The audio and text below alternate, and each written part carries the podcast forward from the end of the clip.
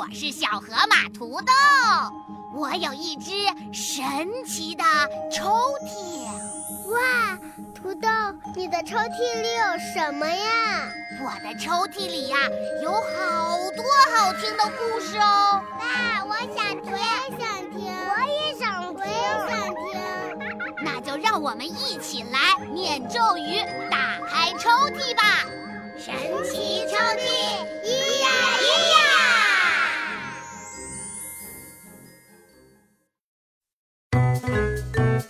亲爱的小朋友，你好！今天要给你讲的故事是《母鸡的旅行》，作者是澳大利亚安娜沃克，翻译寥寥。这本书是由长江少年儿童出版社出版的《海豚绘本花园》系列。小朋友。你有没有和爸爸妈妈去旅行过呢？你觉得旅行有趣吗？在旅行的时候，你会想家吗？有一只小母鸡佩吉，它呀也跟你们一样喜欢旅行，而且在它的旅途中还发生了特别特别奇妙的事情。你们想知道是什么吗？好啦，让我们一起来听这个故事吧。母鸡的旅行，在小镇街角的一间屋子里，住着一只叫佩吉的小母鸡。每天，这只叫佩奇的小母鸡呀，无论天晴还是下雨，都要吃着早餐，看着窗外，然后去玩玩蹦床，看看鸽子，就这样在院子里玩耍一番。望着远远飞来飞去的鸽子，可是这样的日子转眼就没了。在一个阴天的早晨，一阵大风忽然刮来，卷起了地上的叶子、枝条，和我们的主人公小母鸡佩吉。哦，风终于停了，但。这是在哪儿呢？哦，佩吉发现自己好像已经离家很远很远了。他摇晃着自己的屁股，慢慢的爬起来，抖了抖身上的羽毛，向前走去。佩吉一个人走在城市的街道上。哎呀，城市的新鲜玩意儿真多呀！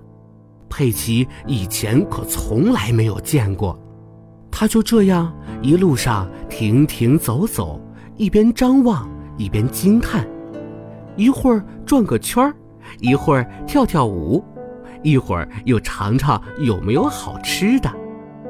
终于，佩吉找到了一个软绵绵的地方，哦，可以好好的睡一觉了。在梦里，他见到了自己的小窝。于是，佩吉想回家了。他试着想问问路人，有没有人看见过他的家呢？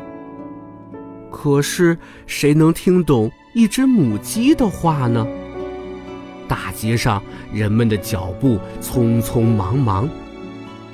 忽然，佩吉在人群中好像看见了什么，哦，是向日葵，哇，和自己院子里的真像啊！于是佩吉就一路跟随着向日葵，向日葵坐下，他也坐下，好像是上了什么车吧？窗外的画面开始移动了。楼房啊，大树呀，飞快地向后奔跑起来。当佩吉抬起头来的时候，向日葵已经下车了。佩吉真希望能追上火车，可是向日葵已经走远了。乌云堆满了天空，天色渐渐暗了下来。寒风刮了起来，一群鸟儿从佩吉的头顶飞过。哦，是鸽子。佩吉跟着鸽子的脚步，哇，终于看到了自己熟悉的院子。嗯，回家的感觉真是棒极了。于是，佩吉又过上了之前的日子，每天无论天晴还是下雨，都在窗前吃着早餐，然后一抬头看看窗外的景色。在院子里玩耍一番，和鸽子们再聊聊天。当然了，有的时候他们也会一起乘火车，再去城里看看。好啦，小朋友，今天的故事啊，到这儿就讲完了。那问题又来喽，小朋友，你还记得吗？母鸡佩吉在自己最无助的时候。是跟着谁一同走上了火车，最后才找到的家呢？